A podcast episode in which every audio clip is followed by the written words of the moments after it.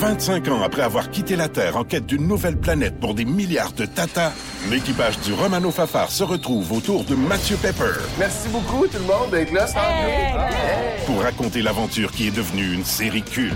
La première fois que j'ai su que j'allais jouer le Capitaine Patnaud, je capotais. Dans une galaxie près de chez vous, 25 ans de mission. Une série documentaire originale à regarder dès maintenant sur Crave.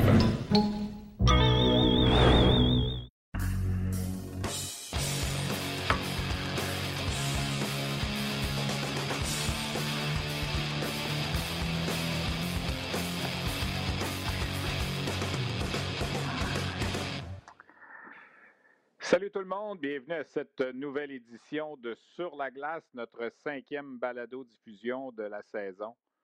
Mesdames, Messieurs, nous sommes le 9 novembre. J'ai failli m'installer sur mon balcon aujourd'hui euh, pour faire euh, sur la glace. Euh, je ne sais pas où vous êtes au Québec ou partout dans le monde pour nous écouter, mais je peux vous assurer qu'ici, dans la grande région de Montréal, il fait un temps superbe. La fenêtre est ouverte juste à côté de moi. Euh, on est toujours à la maison, évidemment, pour euh, réaliser nos, euh, nos, émissions, nos balados diffusion. C'est extraordinaire. Habituellement, à ce temps-ci de l'année, on, a déjà des fois, on a déjà des fois les deux pieds dans la neige pour aller au match de hockey. Ce n'est pas le cas cette année. Beaucoup de choses à nouveau à vous proposer cette semaine dans notre balado diffusion. On va s'entretenir dans quelques instants avec Jim Holton, l'entraîneur-chef des Islanders de Charlottetown. Les Islanders de Charlottetown qui ont un excellent début de saison. C'est la meilleure équipe de la Ligue depuis le début de la saison. D'ailleurs, j'ai publié la semaine dernière mon premier euh, état des forces, le fameux Power Ranking, comme on dit, et j'ai placé les Islanders de Charlottetown au premier rang devant les Foreurs de Val d'Or. Les Islanders qui ont gagné un match, qui ont perdu un match en fin de semaine, neuf victoires, deux défaites. Alors, il sera question des Islanders dans quelques instants avec euh, Jim Holton. Un petit peu plus tard également, au cours de notre balado-diffusion, on va s'entretenir avec Mathieu Turcotte, entraîneur adjoint des Voltigeurs de Drummondville, qui lundi dernier, malheureusement, a dû euh, laisser tomber ses fonctions avec l'équipe des Voltigeurs euh, en raison de la COVID. Comme vous allez l'entendre dans l'entrevue, Mathieu a des prédispositions euh, cardiaques et c'était dangereux pour lui que de demeurer avec les Voltigeurs dans l'entourage de l'équipe. Et c'était dangereux pour sa conjointe aussi. Alors, on a décidé de prendre un pas de recul dans le sa présence avec les voltigeurs. On va souhaiter, dans son cas, que ça tout aille bien. On va s'entretenir avec lui euh, dans quelques instants. On va vous présenter ces deux entrevues-là, Jim Moulton et Mathieu Turcotte, que j'ai réalisées un petit peu plus tôt aujourd'hui. Nous sommes le 9 novembre. Qu'est-ce qui retient l'attention dans la Ligue de hockey junior major du Québec? Ben, c'est cette nouvelle qui a été confirmée hier. On en entendait parler depuis quelques semaines. Il y aura finalement un projet de je ne veux pas appeler le mot tournoi parce que ce n'est pas vraiment un tournoi où il y a un trophée à gagner à la fin, mais une, euh, une, bulle, si on veut, où on va être capable de, de disputer, on l'espère, 21 matchs en 11 jours au Centre Vidéotron à Québec. Ça va commencer euh, le 17 novembre prochain, si tout va bien, donc mardi prochain. Donc lundi prochain, on aura sûrement l'occasion de se reparler de ce projet Bulle-là. Et ça va impliquer les sept équipes qui se retrouvent présentement en zone rouge et qui ne peuvent jouer des matchs.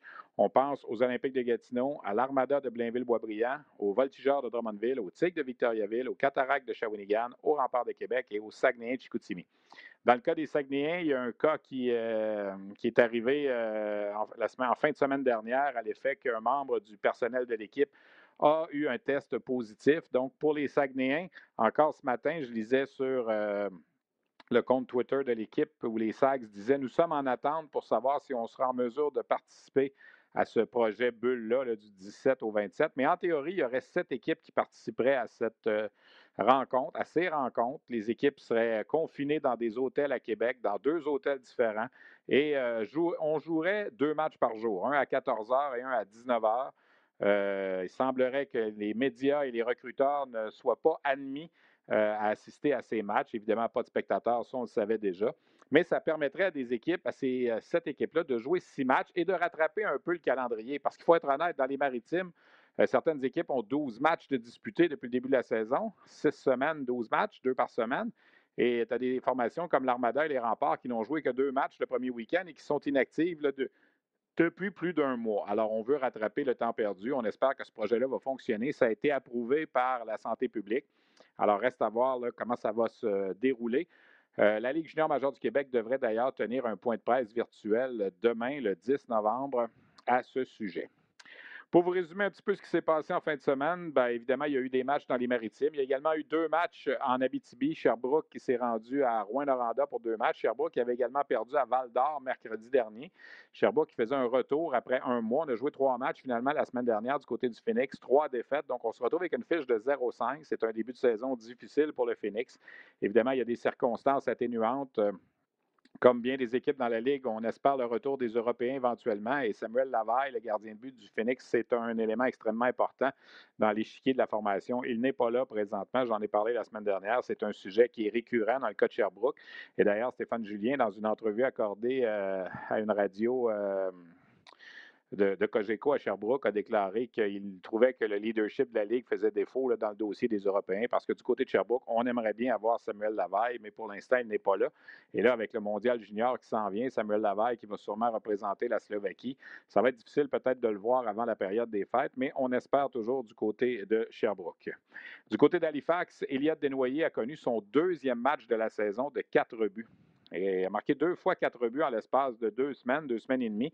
Alors, Elliott Desnoyers maintenant se retrouve avec 11 buts cette saison. 11 buts, c'est le même total qu'il avait inscrit dans toute la saison l'an dernier. Il faut que je vous parle également de Cédric Desruisseaux, euh, qui a ajouté d'autres buts en fin de semaine. Il est rendu à 14 buts avec les Islanders de Charlottetown. Et surtout, Cédric Desruisseaux a une séquence euh, actuelle qui roule 10 matchs de suite avec au moins un but. Et vous savez, vous vous posez peut-être la question, le record de la Ligue junior majeure du Québec, on est encore bien loin, ça appartient à Pierre Larouche, ça remonte à 73-74, 27 matchs de suite avec un but. Je ne pense pas qu'un jour on va réussir à battre ça. Mais 10 matchs de suite avec un but, c'est seulement le neuvième joueur dans les années 2000 à réussir cet exploit-là pour Cédric Desruisseaux. Euh, Sidney Crosby a fait 14 euh, en 2004-2005, Pierre-Marc Bouchard 12. Il y a deux joueurs qui ont fait 11 matchs de suite avec euh, un but, Thomas Beauregard et Jérôme Sanson, lors de la saison 2006-2007. Et 10 matchs de suite avec un but, bien, il est le cinquième à le faire dans les 20 dernières années. Antoine Vermette, Sean Collimore, Luke Adam et Vincent Dunn ont réussi ça. Alors, il n'a pas marqué de but euh, des Ruisseaux dans le premier match des Islanders.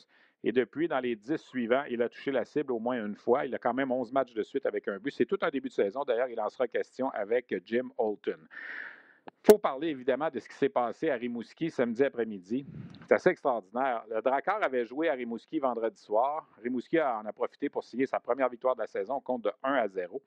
Et là, samedi après-midi, c'est le deuxième match. Il est 16 heures. On s'apprête à commencer le match. L'hymne national est interprété. Les arbitres sont en train de patiner. Et euh, soudainement, Serge Beausoleil, entraîneur-chef et directeur général de l'Océanique, cellulaire en main, fait signe à l'arbitre du match Viens ici, on doit te parler. Et là, prête le cellulaire à, son, euh, à l'officiel. Et là, l'officiel a parlé à quelqu'un de la Ligue. On ne sait pas qui exactement, mais un officiel de la Ligue pour lui dire écoutez, les Saguenay de Chicoutimi ont un cas positif. Les Saguenay n'étaient pas à Rimouski. les Saguenay ont un cas positif. Comme les Saguenay ont joué à Rimouski mardi, ben, c'est peut-être plus prudent de laisser tomber le match de cet après-midi. Alors, à la consternation générale, c'est sûr qu'il n'y avait pas de spectateurs dans les estrades, mais les gens qui, suivaient le match euh, sur la, la web diffusion ben, les deux équipes sont retournées au vestiaire et il n'y a pas eu de match samedi après-midi. On était à, écoutez, on était à quelques secondes de laisser tomber la rondelle sur la patinoire, mais on a voulu ne prendre aucun risque. Alors, ce match-là euh, s'en va maintenant dans la catégorie des matchs à reprendre un petit peu plus tard. C'est assez, euh, assez, exceptionnel comme situation. Pour revenir à Eliott Desnoyers, tantôt, j'ai oublié de vous dire, il a été évidemment choisi avec son match de quatre buts, joueur de la semaine dans la Ligue de hockey junior major du Québec pour la deuxième fois cette saison. Il a cinq buts, deux passes en deux matchs. Alex Bocage des Huskies de Rouen-Noranda a profité du week-end pour marquer son centième but en carrière dans la LHGMQ devenant ainsi le septième joueur de l'histoire des Huskies à marquer 100 buts en carrière le meneur de tous les temps pour la concession de Rouen-Noranda avec 115 buts. Donc, c'est un plateau que Bocage pourrait peut-être atteindre cette saison, quoi qu'on parle beaucoup de lui dans les rumeurs de transactions à la période des fêtes. On verra bien. Mais entre 2002 et 2006, Brent Aubin a marqué 115 buts avec euh, les Huskies de Rouen-Noranda. D'ailleurs, je salue Brent Aubin. L'an dernier, il me disait que même d'où il est en Allemagne, il écoutait régulièrement notre balado-diffusion sur la glace. Alors, si c'est le cas, bon, on le salue. Il détient toujours le record de 115 buts en carrière avec les Huskies de Rouen-Noranda. Euh, écoutez, je vous ai parlé en début de balado-diffusion de Jim Holton, entraîneur-chef et directeur général des Islanders de Charlottetown. Il fait un travail exceptionnel depuis cinq ans. C'est sa sixième saison avec les Islanders. Alors, ce matin, j'ai euh, réalisé une courte entrevue. Évidemment, c'est en anglais. C'est pas très long, ça dure 5-6 euh, minutes. Après l'entrevue, on va résumer ses propos, mais je vous invite à écouter euh, le sympathique entraîneur-chef des Islanders de Charlottetown, Jim Holton. Well, hi, Jim. First of all, how is it going in PI right now with, with the pandemic and I would say with everything? How life's going right now? We're actually pretty lucky here. Uh, the Atlantic bubble has served us well.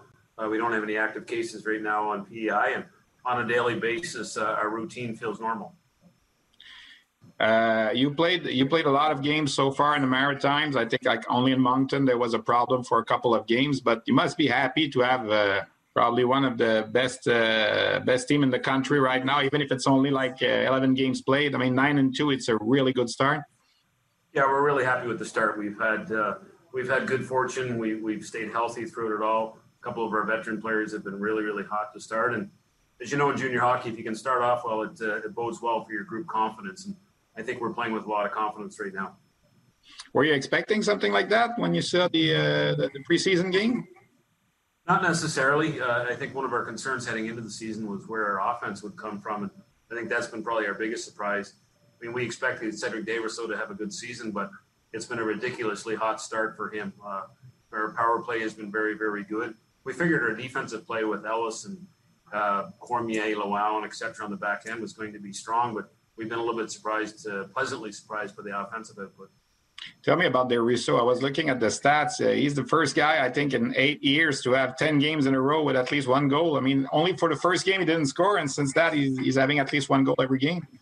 Well, it's been fantastic to see. It's, it's a complete contrast to last year. I think Cedric was extremely uh, snake bitten with tough luck uh, a year ago at this time, and it really affected his confidence. But he rebounded. He had a strong second half for us last year prior to the season getting – canceled and, and, carried that in. He had a wonderful summer in the, in the weight room. Came in and right from day one, he's been our best player. The, again, the confidence, his shot seems to be quicker and harder this year. And again, he's just seeing all kinds of open net right now. Uh, when you decided last uh, last summer to acquire goalie uh, Colton Ellis, you knew that you, are going to find out uh, a really good goalie, probably one of the best in the history of the league. Uh, what does he bring? I mean, it's it's confidence. It's what is it exactly? You look at the stats. Of course, he, he's unbelievable since four years in in Rimouski. But what does he bring else? Uh, maybe in the dressing room or with the, the, the younger players, or well, this kid's a complete package. He uh, he's a consummate professional. How he prepares, how he recovers. He's on the bike every day after practice. A wonderful example for our young players. How he studies the opposition. He's uh, interactive in our meetings our penalty kill meeting, he, he's as big a part of the meeting as the coaches are, just the way he sees the game. I, I think he brings a calming presence, and a lot of the great goaltenders they have that. They understand when to calm the game down, when to control the game. He's got a, a really natural feel that way for the game, and he's just a terrific person. He, he's slowly starting to take the mantle of leadership on in our room, and really has been a major contributor in all facets for you, it was necessary, mandatory to have like a transition between Matthew Welsh last year, who was there, were there for like five years, and then the, the, the young guy? Well, we tried to learn from past mistakes, quite frankly. Uh, at 17 years old, we tried to force Matt Welsh into being the number one goalie. And We didn't think he was ready, and we didn't think it was very fair to him at the time. So, trying to learn from that, not do the same thing with Jake Gooby. Uh, the trade for Colton Ellis was as much about Jacob Gooby as it was about Colton Ellis. Uh, we think Goobs is our, our goalie of the future, but it's about climbing the ladder. It's taking a step at a time and uh, learning from proper mentors. And he can learn from Welsh, he can learn from Ellis, and hopefully at 18 he's ready for the mantle of number one. But this way we don't have to force him into an uncomfortable situation. Jim, normally at this time of the year, uh, it's when we start to have some talks with other GMs as far as the trading period is going to come in Christmas time. Of course, you're in a good position right now, but how much did the fact that teams in Quebec only played like between two and seven games change everything for this year as far as the trading period coming? Well, I think it's safe to say there's there's nothing normal or regular about our life right now, let alone uh, hockey. And I think first of all, we have to figure out what kind of playoff format we're going to look at if the best case scenario continues and we keep playing. And I, I think secondly, as you alluded to, it's hard to know. In fairness to those Quebec-based teams, some of them haven't even made the decision whether they're going to be you know, buyers, sellers, where they're at. And so a lot of us, I, I think for us, we just stay in the day-to-day process, keep getting better. We'll have a plan in place uh, if the trade deadline stays the same. We'll have a plan in place if it happens to get pushed back. because with a record of nine and two, and if it's still going this way, you must be uh, on the good side this year for trying to improve and maybe go all the way. Well, I think anytime you get out of the gate like this, uh, you know, usually the next 10 games will be a, a, better indicator. I think we're around the 20 game mark, generally you have a, a true read on your club, but we certainly like the position in right now. And I think we owe it to our players and our fan base if we continue on this way to, to make a, a move and, and probably enhance our club. You mentioned the name of uh, Lucas Cormier a bit earlier. He's going to go to the uh, World Junior Training Camp. Of course, you've been part of the those selection camp a couple of times. Do you really think he has everything to make it this year, even if he's only 18? I do. I, I think uh, Lucas at 18 has a shot. It might only be in the, the lower end, but if you think of a seventh defenseman who could fill in, for example, on a power play, if one of your top four goes down, there's probably no better candidate at the camp than, than Lucas Cormier. And obviously, I have a biased opinion because I believe in the kid, but his international experience, uh, what he does here, I think just that power play prowess alone is going to get him a long look. It's going to be uh, different this year for that training camp. As, as I mentioned, you've been involved a couple of times as an assistant coach with that program, but the maybe the possibility of losing a guy like Cormier for seven weeks, uh, it's really long for those junior teams. They're gonna love it. like Val-d'Or, they're gonna probably lose Pelletier for those time too. It's not easy. And I I was watching the uh, Hockey Canada conference when they announced the, the invitation and the. Um, they made a lot of emphasis about the Quebec teams that were really, really good to loan those players. I mean, it's going to be tough for you to play without that guy for maybe seven weeks. Well, it is when you start talking in a condensed 60 game season, you're talking possibly a, almost a third of our season. Yeah. Our marquee franchise players. So it is a big sacrifice, but I guess we all know the importance of it for the individual player and what it does for Canadian hockey. So I guess uh, we're all in the same boat and we'll make the most of it. And if you look at the positive, it's going to give some of our depth players a chance to increase their role. And it's almost like adding somebody to the trade deadline when they come back in. Jim, I don't know if you're aware, but you're a seven win shy of 200 in the Quebec Junior Hockey League. You already won 200 in the OHL, so uh, there's not a lot of coaches did that in their career. Is it something you're you're proud of, or? Yeah, well, to be honest with you, it's the first I've heard of it. you know, we try to live in a day to day bubble, and I've been very fortunate in both leagues uh, in Ontario for a long stretch, and then uh, good fortune down here in Charlottetown. And I've had a lot of good players around me, and I think good players make good coaches. So hopefully the role continues. For the past five years, I don't know if you're aware of that, except for Rouyn-Noranda, Charlottetown is the team that the most points if you had the five seasons that you were there in the, in Charlottetown. Do you feel sometimes that you don't have the recognition because maybe you're in Charlottetown, it's not the biggest market of the league, and you're in the Maritimes. And sometimes when we talk about the Maritimes, it's always like St. John, Halifax, and Moncton, and not really Charlottetown, Bathurst. And but it's it's 412 points in the in the last five seasons you had. So except for Rouyn-Noranda, you're the the second best team in the league. This is something that proves that the, your program is good. Well, we're, we're proud of the fact that our program has made strides, but you know, there's one big thing missing that Rouyn has two of them, two banners with the championship on them. So I think your recognition comes when you, you finish the, the job. But, you know, we've moved the needle here to the position where we expect to win. And I think that's an important thing in the franchise. And recognition is something that comes uh, with your accomplishments. And we don't really worry about that. We try to preach to our players to just get into a day-to-day mindset. You know, let's not worry about yesterday or tomorrow. Just focus in on today. I think as a staff, we try to live by the same uh, guidelines here. That way, we don't really worry what anybody's saying, whether it's good or bad. You had a taste of the NHL uh, as an assistant coach. Is it something you you still thinking, or it's okay to be in junior hockey and be where you are right now and happy to be there? Yeah, you know what? Again, when I was younger, I was probably guilty of uh, always looking ahead. You know, what's the next step? Where can we go? But at this stage of my life and my career, I'm just I'm thrilled to be here in Charlottetown. Uh, I'm really really happy. I'm surrounded by terrific people here, both uh, ownership, staff, players, great community to raise a family. So, you know, again, similar to recognition, those things will take care of themselves down the road. But for now, I'm just trying to do the best job I can uh, with this group. Well, you're doing a, a really good job, Jen. Thank you very much for uh, this time that you take with us, and uh, good luck for the rest of the season. Thanks very much. Appreciate it. 25 ans après avoir quitté la Terre en quête d'une nouvelle planète pour des milliards de Tata, l'équipage du Romano Fafar se retrouve autour de Mathieu Pepper. Merci beaucoup tout le monde d'être là. Pour raconter l'aventure qui est devenue une série culte. La première fois que j'ai su que j'allais jouer le Capitaine Patnaud, je capotais. Dans une galaxie près de chez vous, 25 ans de mission. Une série documentaire originale à regarder dès maintenant sur Crave.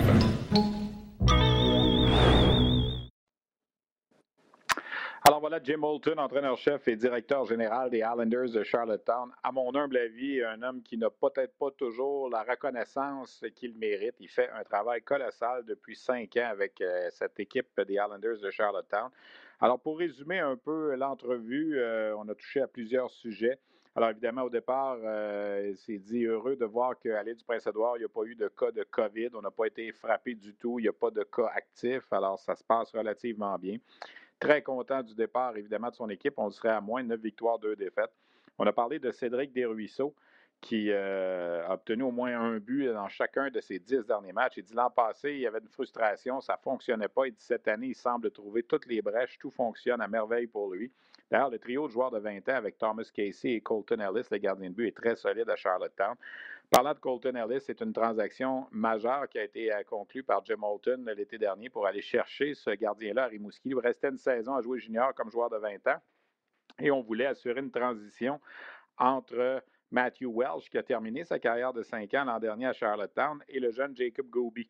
Il dit On a appris de nos erreurs. Il dit Quand euh, Welsh est arrivé à 17 ans, on a voulu le pousser à être un gardien numéro un, puis ça n'a peut-être pas été une bonne chose. Alors, cette année, on voulait que Jacob Goby ait une deuxième saison d'apprentissage comme gardien numéro 2 derrière un vétéran comme Ellis. Il dit par après, il pourrait être notre gardien numéro un pendant deux ans. Et Colton Ellis, il dit c'est un vrai professionnel, s'implique dans les discussions des avantages numériques, tout ça. Je fais une parenthèse en passant. Colton Ellis, sa moyenne de but alloué présentement dans la LHMQ, c'est 2,40 en carrière.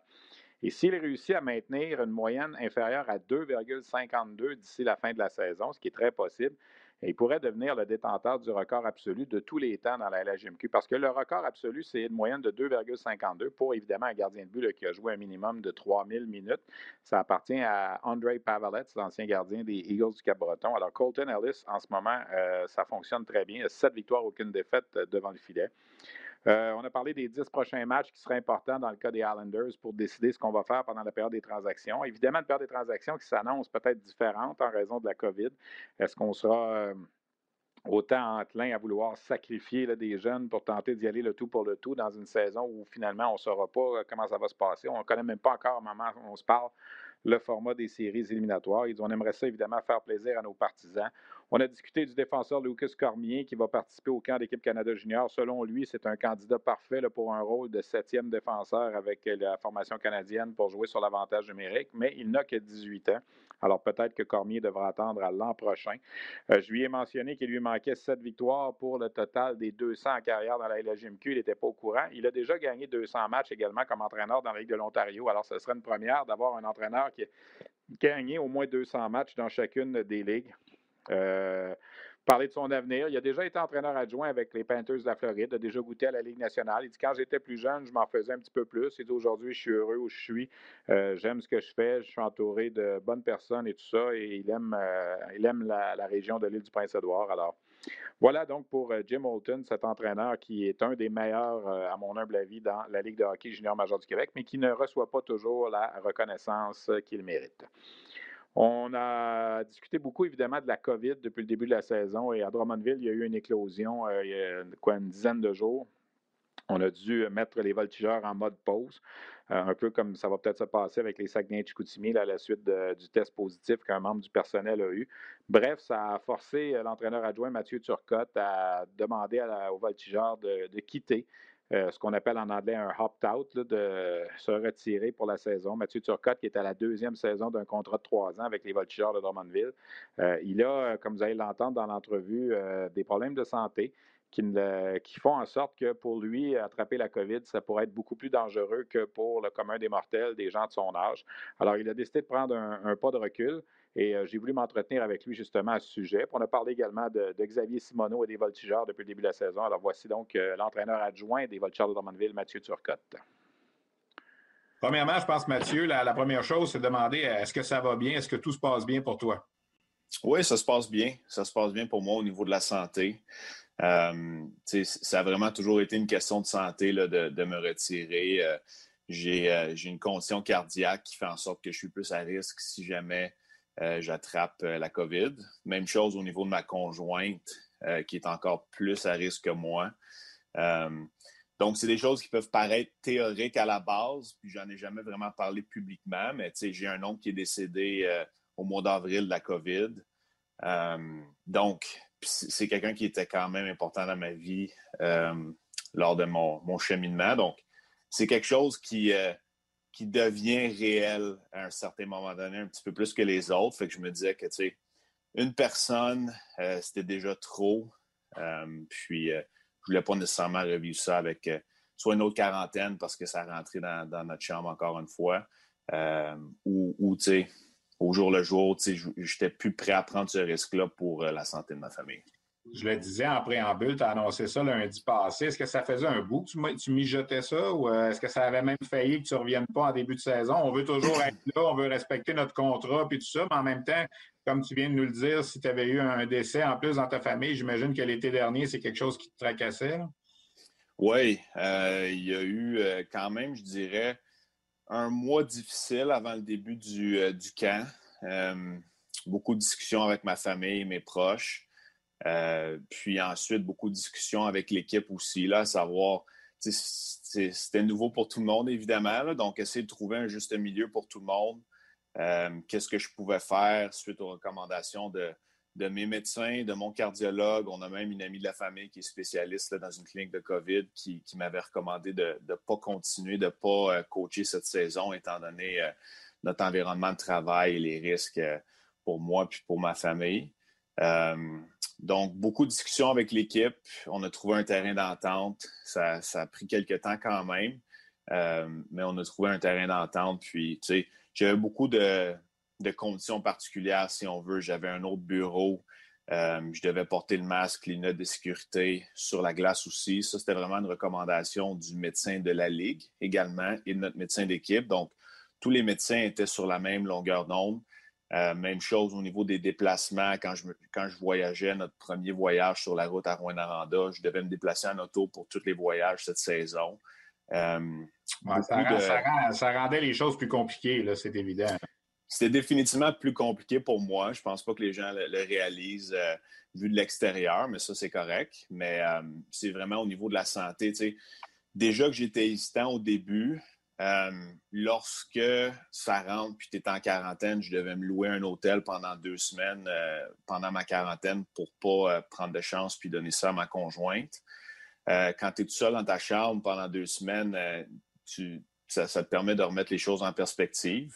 Et puis, euh, déjà avec ce qui s'était passé, puis aussi les risques qui pouvaient venir avec ça, c'était une décision difficile, mais c'était la bonne décision pour moi. Dernière question, Mathieu, sur ce sujet-là. L'an prochain, dans le meilleur des mondes, tu serais encore avec les Voltigeurs de Drummondville comme entraîneur adjoint? Oui, exact. Il me reste un an de contrat. Donc, la Ligue a permis euh, un opt-out, si on veut, cette saison pour les gens qui étaient plus à risque. Donc, euh, c'est ce que j'ai utilisé pour cette saison dans le but de, continuer ma dernière année de contrat l'année prochaine avec Drummondville. Mathieu, l'an passé, on prédisait, moi j'étais là-dedans, puis je sais que des fois je me faisais taquiner quand tu me voyais dans le bureau des voltigeurs. On vous prédisait toutes sortes de malheurs l'an passé à cause que l'année d'avant, les voltigeurs avaient vraiment tout essayé pour gagner. Finalement, vous avez surpris l'an passé. Début de saison cette année encore très bon. Euh, qu'est-ce que tu peux nous dire de ce qui se passe à Drummondville pour que ça fonctionne peut-être si bien, puis que la reconstruction qu'on avait peut-être eu peur euh, ne, se passe peut-être pas de la même façon qu'on l'avait anticipé? Hein? Je pense que tout le monde travaille dans la même direction à Drummondville, que ce soit Philippe, que ce soit euh, Steve, Alex, Denis, moi, avec Olivier Michaud, évidemment. on, je pense qu'on fait confiance au groupe de leaders qu'il y a à Drummondville. Puis ça part de Xavier Simoneau, qui fait un travail colossal, qui fait même un plus gros travail que les gens réalisent.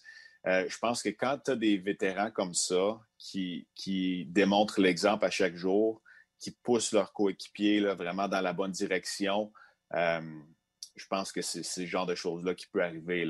Steve et Xavier font un excellent travail de vraiment dresser le plan qu'on veut, avec notre, appui, évidemment, avec notre input, si on veut.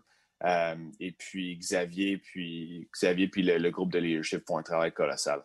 Quand, quand, Dawson Mercer est parti à Noël l'an passé pour Chicoutimi, on s'est tous dit l'équipe va s'écraser, puis tout ça, puis on dirait que non, tu sais, puis tu parles de Xavier Simoneau, c'est sûr que je voulais t'en parler là, avec son invitation à l'équipe Canada, puis le fait qu'il n'a pas été repêché. Ce bonhomme-là fait quoi de si spécial que ça pour euh, être capable de presque prendre une équipe au complet sur ses épaules? C'est pas le plus gros joueur, là, 5 pieds 7, 5 pieds 8, là, puis il traîne beaucoup. Oui, ben, j'étais surpris qu'il ne soit pas repêché cette année, pour être bien honnête. Euh, je m'attendais à ce qu'il soit. Xavier, on pense souvent à son, son talent, parce qu'il est bourré de talent. Euh, mais ce qu'on oublie par moment, c'est sa combativité et sa fougue. Son niveau de combativité est encore plus grand que tout le talent qu'il a.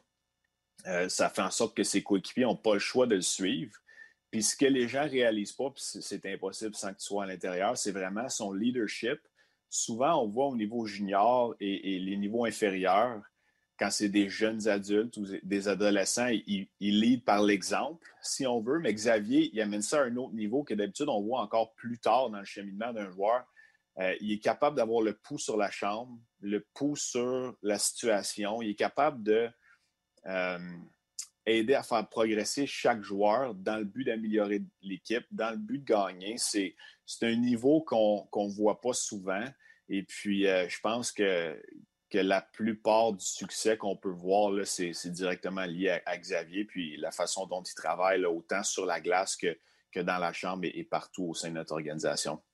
Ben écoute, Mathieu, merci beaucoup d'avoir pris le temps de discuter avec nous. Je sais que c'était un peu délicat comme sujet au départ, mais je pense que c'est le fun que tu puisses euh, partager vraiment la situation. On va te souhaiter que ça se passe bien pour toi, puis de faire attention à toi parce qu'il y a des fois des gens qui ne prennent pas toujours ce, virus-là au sérieux, mais dans des, des, personnes qui ont des conditions comme la tienne, c'est certain que ça fait plus euh, réfléchir. Alors merci beaucoup, puis bonne chance.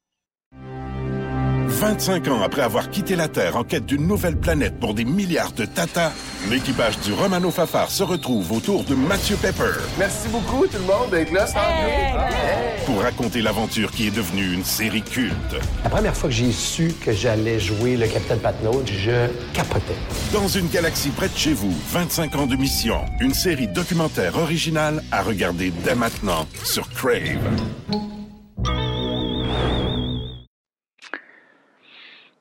Voilà, c'était cet entretien avec Mathieu Turcotte, euh, entraîneur adjoint des Voltigeurs de Drummondville, qui a appuyé sur le bouton pause lundi dernier. On lui souhaite que ça se passe bien et qu'il revienne l'an prochain avec les Voltigeurs dans une saison qui, on l'espère, sera plus normale. Petite parenthèse en ce qui concerne Mathieu Turcotte, malheureusement, on a eu un petit problème pendant une petite partie de l'entrevue qu'on a dû retrancher, mais euh, je lui ai parlé, euh, pour ceux qui l'ignorent, il était à la tête des Chevaliers de Lévis euh, équipe Midget 3A qui, lors de la saison 18-19, donc pas l'an passé, l'année précédente, 41 victoires, une défaite. Euh, durant la saison régulière. Cette équipe-là s'est présentée en série, évidemment favorite pour tout gagner.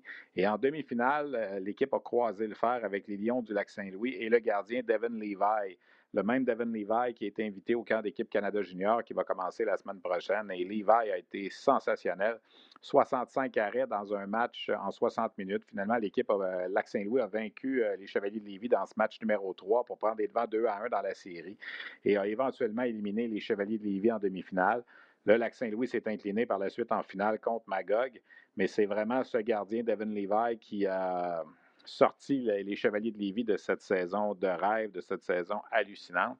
Et Mathieu Turcotte euh, a parlé en bien de Devin Levi, dit qu'assurément, il peut mêler les cartes euh, lors du camp d'équipe Canada Junior, dont on vous reparlera beaucoup plus la semaine prochaine. On sera à la veille du début du camp, qui sera très long cette année, qui va commencer le 16 novembre pour se poursuivre jusqu'au 13 décembre, où on devrait annoncer l'équipe. Par la suite, il y aura le processus de la bulle à Edmonton, les matchs pré-compétition. On va vous présenter, bonne nouvelle pour les amateurs de hockey junior, je, fais tout de suite la promotion. Euh, les 28, 29 novembre, 5 et 6 décembre et 12 et 13 décembre, on va vous présenter six matchs d'équipe Canada Junior au camp d'entraînement contre les étoiles universitaires de l'Alberta. Alors, ça va être intéressant de voir un peu la formation de l'équipe euh, d'André Tourigny. On sera en mesure déjà, probablement qu'au au premier match, au 28 novembre, il va rester peut-être 28, 29, une trentaine de joueurs maximum à la disposition d'André Tourigny. Alors, on verra comment ça va se passer au cours de, de ces matchs-là, mais je pense que ça va être intéressant et ça va mettre la table surtout pour notre tradition du temps des fêtes euh, du championnat mondial de hockey junior qui attire toujours beaucoup d'attention euh, à RDS et un peu partout au Canada. Et surtout cette année, les matchs vont être diffusés à heure de grande écoute. Euh, on connaît déjà le calendrier des matchs. Les quatre matchs euh, préliminaires du Canada dans la phase préliminaire entre le 26 et le 31 décembre auront lieu à 18 h heure de l'Est. Et comme visiblement, il n'y aura pas d'autres hockey à ce moment-là, ben, j'ai l'impression que le championnat mondial de hockey junior cette année, euh, ce sera, comme c'est souvent le cas, la grosse affaire du temps des fêtes, mais peut-être encore plus cette année en raison de la situation qui nous occupe. Alors voilà, on a fait pas mal le tour. Je pense qu'à surveiller cette semaine, euh, demain, le 10 novembre, dépendamment à quel moment vous écoutez cette balado-diffusion, mais le 10 novembre, on devrait en apprendre un petit peu plus sur euh, la fameuse bulle que la Ligue de hockey junior majeur du Québec veut créer. Euh, bulle qui commencerait probablement dans à peu près une semaine, le 17 novembre pour que ces équipes-là, les, sept équipes en zone rouge, puissent jouer, peuvent aussi, peuvent elles aussi, pardon, jouer des matchs et reprendre un peu le temps perdu sur le calendrier. Euh, et on espère que peut-être d'ici la fin du mois, si la COVID peut euh, co collaborer un petit peu, peut-être que certaines équipes vont sortir du rouge et vont tomber en zone orange. Et là, on pourra reprendre les matchs qu'on n'a pas pu jouer. Mais si on regarde la situation dans les maritimes, il y a seulement que deux matchs qui ont été annulés. On en reprend un demain, justement, entre Moncton et Saint John. Et il y en aura un autre qui sera repris euh, entre Charlottetown et, Moncton au début du mois de décembre. Donc, euh, toutes les équipes, au moment où on se parle, si la situation avait été comme on le souhaitait, toutes les équipes devraient avoir 12 matchs de jouer. Il y a seulement euh, trois équipes dans les maritimes qui ont 12 matchs de jouer, mais dans, les, dans les marchés du Québec, c'est un petit peu plus difficile. Alors, on espère que cette bulle-là au centre Vidéotron, même si ça coûte cher, même si ça demande un aux dirigeants d'équipe juniors, bien, que ça puisse fonctionner pour permettre aux jeunes de, progresser un peu dans cette saison qui, ma foi, est complètement différente. Alors voilà, c'est ce qui complète sur la glace édition du 9 novembre. Je remercie Félix Royer à la technique. Bon, juste avant, juste avant de faire mes remerciements, je veux saluer, euh, pas l'habitude de faire ça souvent, mais je trouve ça important de le souligner, le collègue Michael Alancette euh, qui travaille chez la compétition TVA Sport. Euh, on le sait, c'est pas facile en ce moment avec tout ce qu'on vit. Alors, il a décidé de prendre une autre avenue dans sa carrière. Et sur Twitter ce matin, j'ai euh, pas hésité à lui souhaiter bonne chance. Je pense qu'on souhaite le meilleur. C'est un gars extrêmement travaillant quand on a de la compétition, ça nous force à être meilleurs. Je peux vous dire qu'au cours des, neuf dernières années, euh, j'ai été à même de constater que Michael était un gros travaillant et qui euh, sortait beaucoup de nouvelles, qui travaillait fort. Et euh, malheureusement pour lui, là, au niveau professionnel, avec son employeur, ben, c'est terminé.